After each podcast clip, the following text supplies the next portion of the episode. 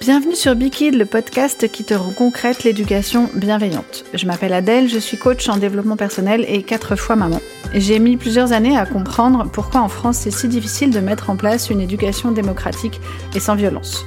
Comme toi, peut-être, j'ai été tiraillée entre la peur de l'enfant tyran et le stress de l'heure grillée de cerveau à force de cris et de punitions. Sans parler du temps qui te manque cruellement, de tes réservoirs que tu ne remplis jamais et des injonctions aux parents parfaits qu'on te matraque de dégommer, mais surtout sans te dire comment.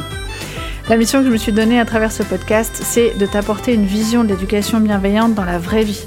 Je te parlerai de situations concrètes tirées de mon quotidien ou du tien. Tu peux d'ailleurs utiliser SpeakPike pour me soumettre une question ou une situation qui serait compliquée pour toi.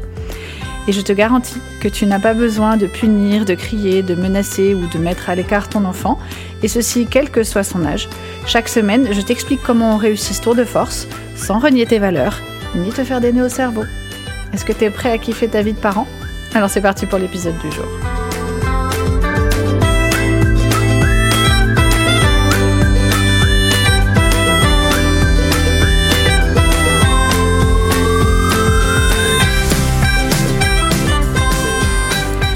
Alors aujourd'hui, j'avais envie de te parler d'une notion qui me paraît euh, importante pour tous les parents et qui est le respect.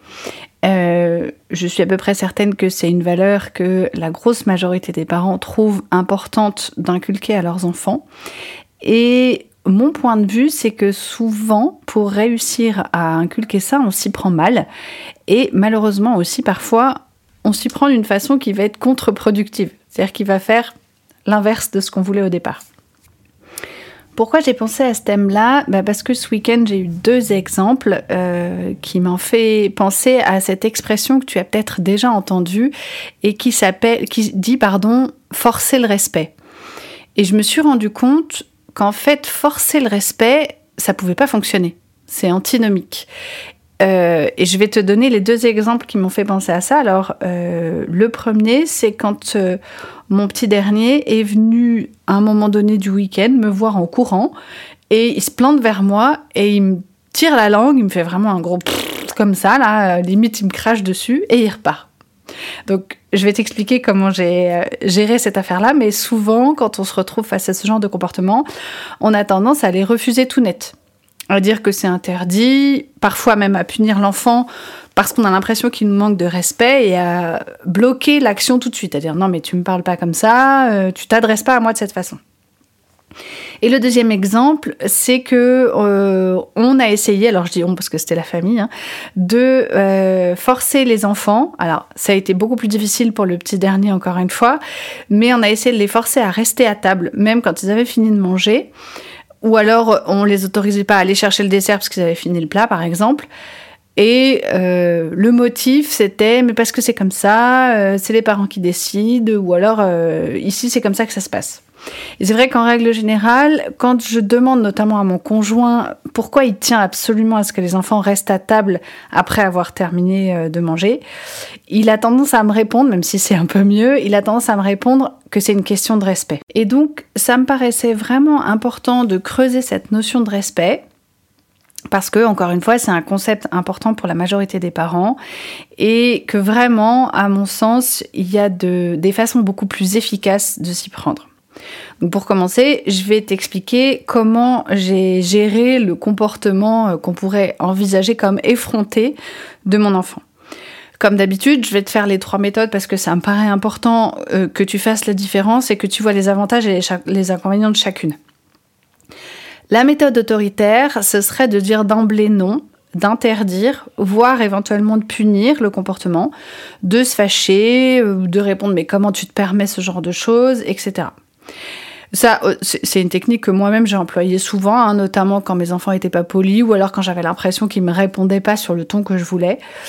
Euh, les inconvénients majeurs de cette euh, technique-là, c'est que ça laisse aucune place à la discussion.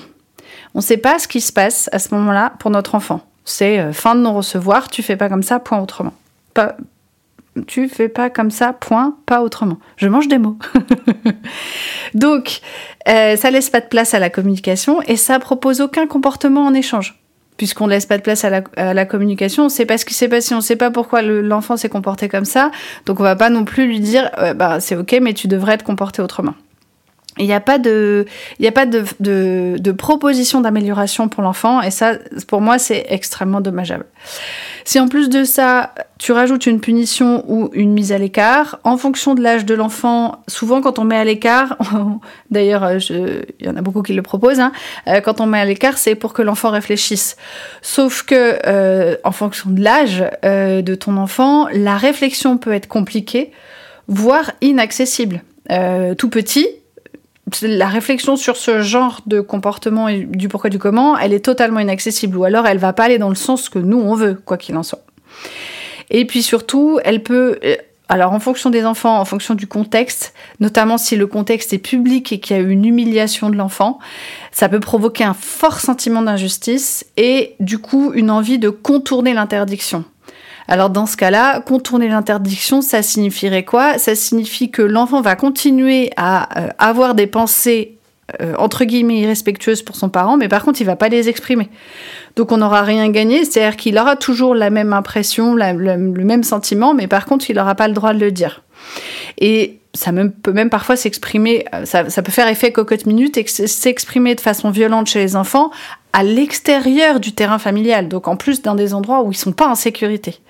Donc vraiment, pour moi, la punition et la mise à l'écart, bon bah tu le sais, c'est pas du tout ma, ma façon de voir les choses, et je pense que dans ce cadre-là, c'est une pente extrêmement glissante. Donc, ça veut pas dire que si un jour tu punis sur, ou tu mets à l'écart sous, sous, encore une fois sous le coup de la colère et parce que tu sais pas faire autrement, t'es un mauvais parent. Bien au contraire, d'une part je l'ai fait aussi et d'autre part de façon ponctuelle, ça arrive, on en arrive tous là, c'est pas grave.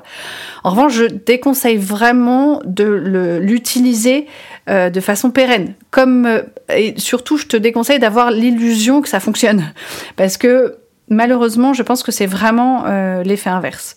Et puis, donc, ce qui va être vraiment très, très, très embêtant, euh, quel que soit l'âge, mais encore plus à l'adolescence, c'est qu'à ce moment-là, on a une perte totale de, connexion et de communication avec nos enfants. Euh, à l'âge de l'adolescence, la friction de communication, ça peut être, ça peut passer du tout ou rien d'un coup. C'est-à-dire que moi, ça m'est arrivé d'ailleurs il y a pas longtemps d'avoir des parents qui me racontent, mais on se parle plus avec notre ado. Donc vraiment, je, je te conjure d'essayer au tout ce que tu peux pour garder ou rétablir la connexion avec euh, ton enfant ou ton ado. Euh, d'une part parce que la vie qu'on a avec eux, elle dure pas non plus euh, ad vitam. Hein. Au bout d'un moment, ils quittent la maison. Et ensuite parce que ça peut être extrêmement dangereux pour eux, le fait de ne plus pouvoir communiquer avec, avec leurs parents. Si j'essaie de te décrypter la méthode de laxiste, eh ben, ce serait de ne rien faire finalement, euh, ou alors d'en rire, de laisser couler. Alors là, les inconvénients sont comme souvent les mêmes, c'est-à-dire que euh, il n'y a pas de, place à la discussion. On cherche pas à savoir ce qui s'est passé. On ne donne pas de, de méthode de remplacement. Et puis surtout, on laisse croire et on fait passer le message que c'est pas grave et que c'est ok de faire ça. Ça, c'est vraiment un truc que je, je, valide pas du tout. Je dis souvent hein, qu'en éducation bienveillante, l'idée, c'est pas du tout d'accepter les comportements qui sont euh, pas adaptés, bien au contraire. Et là, typiquement, euh, ne rien faire et euh, accepter ça ou faire comme si c'était pas grave. Effectivement, c'est pas grave, mais ne pas en parler, ne pas débriefer, là pour le coup, ça peut devenir très grave et ça peut ensuite créer des enfants qui, euh, au final, n'ont pas du tout de notion de, du respect de l'autre, de est-ce qu'à un moment donné on peut vexer, etc. Donc, euh, ne rien faire, c'est pour moi pas du tout une option. Qu'est-ce qu'on fait en discipline positive? Ben, C'est ce que je te dis, on essaye absolument de garder la connexion et la communication avec l'enfant. Donc moi, ce que j'ai fait, c'est tout de suite, j'étais assise tranquillement dans mon fauteuil en train de siroter un apéro, j'ai posé mon verre, je me suis levée et je suis allée voir Renan tout de suite, qui au départ ne voulait pas du tout m'expliquer ce qui se passait, mais je suis allée le voir tout de suite en lui disant, oulala, t'as l'air drôlement en colère contre moi, j'aimerais bien savoir ce qui se passe. Alors comme je te le dis au départ, il voulait pas me le dire, donc c'est là que j'enfile ma casquette d'enquêteur et que je vais creuser un peu le sujet en lui disant mais d'une part mon poussin si tu ne me dis pas ce qui se passe, euh, je vais pas pouvoir t'aider. Et d'autre part tu m'as tiré la langue, tu as eu un comportement qui n'était pas agréable pour moi la moindre des choses, je, mérite que tu m'expliques pourquoi tu as eu ce comportement avec moi. J'ai probablement fait une erreur, il y a quelque chose que j'ai fait qui t'a pas plu, c'est ok, on en discute. Mais si tu as ce comportement-là avec moi, ça veut dire que euh, je mérite que tu m'expliques pourquoi. Et donc en fait, il a fini par me dire que euh, je lui avais demandé d'arrêter la télé et donc euh, ça, ça lui a pas plu. Donc je refais un petit coup de... Euh, enfin, je lui explique en fait tout simplement pourquoi je lui ai demandé d'arrêter la télé. Parce que ça faisait longtemps qu'il la regardait, que c'est pas forcément très bon pour son cerveau si ça dure très longtemps. Et euh, que je comprends que ce soit difficile pour lui d'arrêter, que peut-être il s'ennuie. Et donc si le problème il est là, s'il s'ennuie, je suis disponible pour lui proposer un jeu, pour euh, lui proposer autre chose, pour jouer avec lui, pour éventuellement l'emmener à la piscine parce que la piscine était ouverte, etc. Et puis surtout, euh, je lui explique que euh, même si c'était pas très très grave, ce petit tirage de langue m'a un peu vexé quelque part et que j'aurais préféré, ça aurait été beaucoup plus agréable pour moi, qu'il m'explique tout simplement quel était son problème, euh, qu'il me le dise avec des mots, des mots doux, pas des mots blessants. Ça, ça, aurait été plus simple et je lui aurais tout de suite proposé autre chose au lieu qu'il reste dans son coin à ruminer son, sa colère. Donc tu vois l'idée L'idée, c'est de garder la connexion, d'accueillir l'émotion de l'enfant. Toutes les émotions sont OK, surtout les émotions négatives, éventuellement aller te remettre en question en tant que parent. En l'occurrence, là, je lui ai dit, je comprends que ça t'ait pas fait plaisir. Je l'ai fait pour cette raison-là. Je l'ai fait aussi, parfois, tu peux dire, je l'ai fait parce que c'était mon devoir de parent, pour ta sécurité, pour ta santé, etc. Ça, c'est des valeurs qui sont immuables, que tu peux pas changer. Ça fait partie de ce fameux cadre que je te dis souvent, tu peux pas le bouger, le cadre. Bah, ça, typiquement, ça fait partie des choses que je peux pas changer. Euh, donc, tu, tu te remets toujours en question parce que c'est possible, après tout, qu'on fasse des erreurs. Même, ça nous arrive, et c'est possible qu'on ait fait quelque chose de euh, pas respectueux, de pas gentil pour nos enfants. Et là, ça va être hyper, hyper pédagogique de dire Ah, bah oui, effectivement, t'as raison, j'aurais peut-être dû j'aurais voulu te le proposer autrement, j'aurais peut-être dû te le proposer comme ça. Ou alors même, tu peux poser la question à ton enfant, comment t'aurais aimé que je te propose cette chose-là? Et ça, c'est hyper, hyper pédagogique, puisque je te rappelle que nous sommes leur premier mode d'emploi, nos enfants nous imitent, et donc le premier effet de ça, c'est que ton enfant va lui aussi faire, la, lui ou elle aussi, faire la même chose dans ce genre de contexte. Donc ça, c'est hyper, hyper précieux, et ça fonctionne très, très bien pour désamorcer les crises. Maintenant, pourquoi est-ce que je te déconseille de d'essayer, en tout cas, de forcer le respect euh, notamment par exemple imposer de rester à table alors qu'ils ont fini de manger, imposer la politesse, interdire les gros mots, tout ce qui est du, du respect en mode autoritaire, on ne fait pas ça parce que. Je vais essayer de te, filer une métaphore. J'aime beaucoup les métaphores, hein, tu le sais, mais parce que je trouve que ça, ça permet vraiment de visualiser ce que, la, réflexion que je cherche à te faire faire. Et donc, je vais te demander de réfléchir dans ta vie, dans ta vie perso, dans ta vie pro, dans ta vie quotidienne. Qu'est-ce que tu fais très régulièrement, que tu détestes faire par-dessus tout, mais que tu fais par obligation? Je vais te donner un exemple. Pour moi, c'est tout ce qui est administratif. Clairement, je pense que j'ai une phobie administrative. Je déteste ça au plus haut point. Je trouve que l'administration française est d'une lenteur et d'une inutilité incroyable. Ça me saoule. Vraiment, ça fait partie des choses qui me saoulent au plus haut point. Mais je l'ai fait quand même parce que bah, j'ai pas envie d'avoir un rappel d'impôt, je veux mes passeports quand je pars en vacances, etc. etc. Je l'ai fait par obligation. Maintenant, suivant ton exemple, hein, qui peut être euh, très perso, si toi tu adores tout ce qui est administratif, bah, je te filerai mes, euh, papiers à faire si tu veux, mais vraiment il peut y avoir un autre exemple, c'est pas du tout un problème.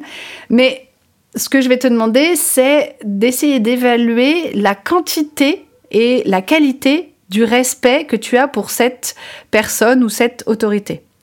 En l'occurrence, moi, euh, je pourrais dire que je respecte les personnes qui travaillent parce qu'après tout, elles y sont pour rien et qu'elles font parfois de leur mieux. Bon, enfin, ça va s'arrêter là, quoi. Euh, mon respect pour l'administration française en général, il est au ras des pâquerettes. Je trouve ça nul. Nul, inutile, chiant, tout ce que tu veux. Enfin, j'ai des adjectifs horribles pour tout ça. ça. Pour moi, ça ne sert strictement à rien à part nous pourrir la vie. Donc ma quantité de respect est quand même euh, assez faible, c'est-à-dire qu'elle se limite euh, au minimum syndical du respect que je dois aux personnes euh, vivantes. Ça s'arrête là. Maintenant, je vais te demander, comme ouais, contre-exemple, de trouver une personne, pareil, dans ton entourage. Alors ça peut être un collègue, une amie, un parent, une enseignante, on s'en fiche, vraiment une personne que tu admires et que tu respectes particulièrement. Quelle que soit sa fonction auprès de toi, son lien avec toi, on s'en fout. Essaye de trouver une personne, tu te dis waouh, vraiment cette personne, je la trouve incroyable, admirable et j'ai beaucoup beaucoup de respect pour cette personne. Moi aussi, je vais te donner un exemple. L'exemple que je trouve le plus parlant, c'est celui de ma prof de, de, ma coach sportive. Alors moi, je fais de la pole dance depuis plusieurs années. Et j'ai toujours quasiment eu la même prof qui s'appelle Jennifer Laroche. Ma Jenny, si tu passes par là, je t'embrasse tendrement. Que j'ai suivie, euh, même quand elle a changé d'endroit volontairement, parce que c'est une pédagogue et une poleuse incroyable. Et j'ai énormément de respect et d'admiration pour cette jeune femme qui a euh, créé deux entreprises très jeunes, qui a un niveau de sportive, de danseuse et de poleuse incroyable, et qui a en plus une pédagogie extrêmement intéressante. Il faut savoir que moi je suis très sensible aux pédagogues et les pédagogues qui sont pas très pédagogues, je les fuis comme la peste. je suis extrêmement difficile avec les enseignants en général. Je suis assez pénible. Donc quand j'en trouve un ou une qui est absolument merveilleux, je le garde. Et c'est le cas de Jennifer. Et cette nana, qui euh, physiquement paye pas de mine, hein, euh, excuse-moi Jenny, mais enfin elle est assez petite, très mince, et pourtant elle a une force de titan. Et surtout, euh, son expertise dans tous les domaines, là pour le coup, en impose. Et quand elle me donne un conseil, quand elle me dit de faire quelque chose ou de pas le faire, ça me vient pas à l'idée de deux secondes de la contredire, puisque son expertise, je la connais. Je respecte énormément tous ses conseils et tout ce qu'elle va me, me proposer, parce que je sais qu'elle a raison, je le vois. Et pourtant, elle n'a jamais eu besoin de s'imposer, de forcer, de euh, m'interdire ou de m'autoriser des choses. La seule chose qu'elle a fait, c'est me montrer à quel point elle était euh, euh, légitime dans son, dans son autorité de prof, d'enseignante de pôle, et ça me suffit, amplement. Du coup, maintenant, ce que je voudrais que tu compares, c'est la quantité et la qualité de respect que tu as pour ces deux entités différentes. Et une fois que tu as comparé, si je te demande quel respect tu voudrais euh, inspirer à tes enfants, alors moi tout de suite je choisis l'exemple numéro 2. Si mes enfants un jour me respectent et m'admirent autant que moi je respecte et admire ma prof de pôle, j'aurais gagné le pompon, hein, je serais la reine du pétrole. Donc, si... Alors, peut-être tu préfères avoir le respect que j'ai pour l'administration. C'est toi qui choisis. Moi, personnellement, euh, je suis pas fan. Mais si, comme moi, ce que tu veux, c'est inspirer un respect sincère, profond euh, à tes enfants. Le premier tip que je, que je peux te donner, bah, finalement, c'est le même que d'habitude, c'est de donner l'exemple. Plus tu respectes les règles, les gens, la politesse, et surtout plus tu respectes ton enfant, ses choix, ses opinions, plus tu vas l'encourager à le faire. Les enfants ne font pas ce qu'on dit, ils font ce qu'on fait. Proverbe suédois. Donc, donne l'exemple, encore et toujours, et euh, n'hésite pas à être patient ou patiente, ça prend du temps entre le moment où tu commences à montrer l'exemple et le moment où tu as des résultats en fonction de l'âge de ton enfant, ça peut prendre un peu de temps. Il faut du temps pour élever un être humain. Et le deuxième tips que je te donne aujourd'hui, c'est vraiment de renoncer définitivement à toute autorité en la matière. Ne pas forcer, ne pas chercher à imposer le respect. Cette expression, elle ne veut rien dire. Elle est antinomique, c'est ni fait ni à faire. Le respect, plus tu cherches à l'imposer, plus tu cherches à le forcer, et moins tu vas l'obtenir. C'est justement quand tu forces, quand tu te montres autoritaire, et parfois quand tu te montres autoritaire, tu peux aussi te montrer injuste. Si je prends l'exemple de l'administration, il y a des tas de décisions administratives qui sont particulièrement injustes. Ben, moins tu auras de respect pour ces gens-là. Plus tu cherches à l'obtenir et pas à le forcer, plus tu cherches à le mériter en tant que personne, pas en tant qu'autorité. Et plus il va arriver, et surtout plus il va être sincère, plus il va être fort et plus il va être pérenne. C'est ça qu'on veut, c'est que nos enfants nous respectent, mais dans le temps, aussi quand ils seront ados, quand ils seront adultes, quand euh, on sera face à des euh, enfants autonomes adultes et qu'on leur donnera des conseils parce qu'on a quand même plus d'expérience de la vie, qu'il y a des choses, des, infos qu'on a et qu'ils n'ont pas, bah on aimerait vraiment qu'ils respectent nos conseils, qu'ils les entendent et que pourquoi pas ils les testent. Donc l'idée c'est de travailler pour l'avenir. Parce que, encore une fois, euh, perdre ce respect qu'on peut, qu'on essaye d'avoir avec nos enfants et surtout perdre cette communication avec nos enfants, c'est extrêmement dangereux. En fonction des caractères, en fonction des situations, il peut y avoir des, moments où la communication va se rompre totalement. Et là, on va se retrouver avec des enfants ou des jeunes adultes sur qui on n'a plus de prise, qui ne parlent plus, qui ne, qui, ou alors qui parlent, mais qui nous, enfin, qui nous, qui sont euh, ok pour euh, être en, euh, dans la même pièce que nous, on va dire, mais qui ne nous écoutent plus, sur qui on n'a plus d'emprise. Et ça, pour eux, c'est extrêmement, extrêmement dangereux. Voilà ce que je voulais te partager aujourd'hui sur la notion de respect. J'espère vraiment que ça va t'aider dans ton quotidien de parent à faire respecter les règles et les personnes. Je te remercie de m'avoir écouté jusqu'à la fin. Si tu es encore là, c'est que l'épisode t'a plu. Alors n'hésite pas à lui laisser un commentaire et 5 étoiles pour que d'autres parents le découvrent également. Tu peux bien sûr en parler autour de toi, surtout si tu penses que euh, tu as des parents qui pourraient euh, être intéressés par le sujet. Tu vas pouvoir retrouver Bikit sur de nombreux réseaux sociaux pour avoir plus de contenu en lien avec la parentalité et le développement personnel, connaître mes accompagnements ou juste venir papoter avec moi. J'en serais ravie, j'adore ça. En attendant, je te retrouve la semaine prochaine pour un nouvel épisode. D'ici là, prends bien soin de toi et de tes kids. À bien vite!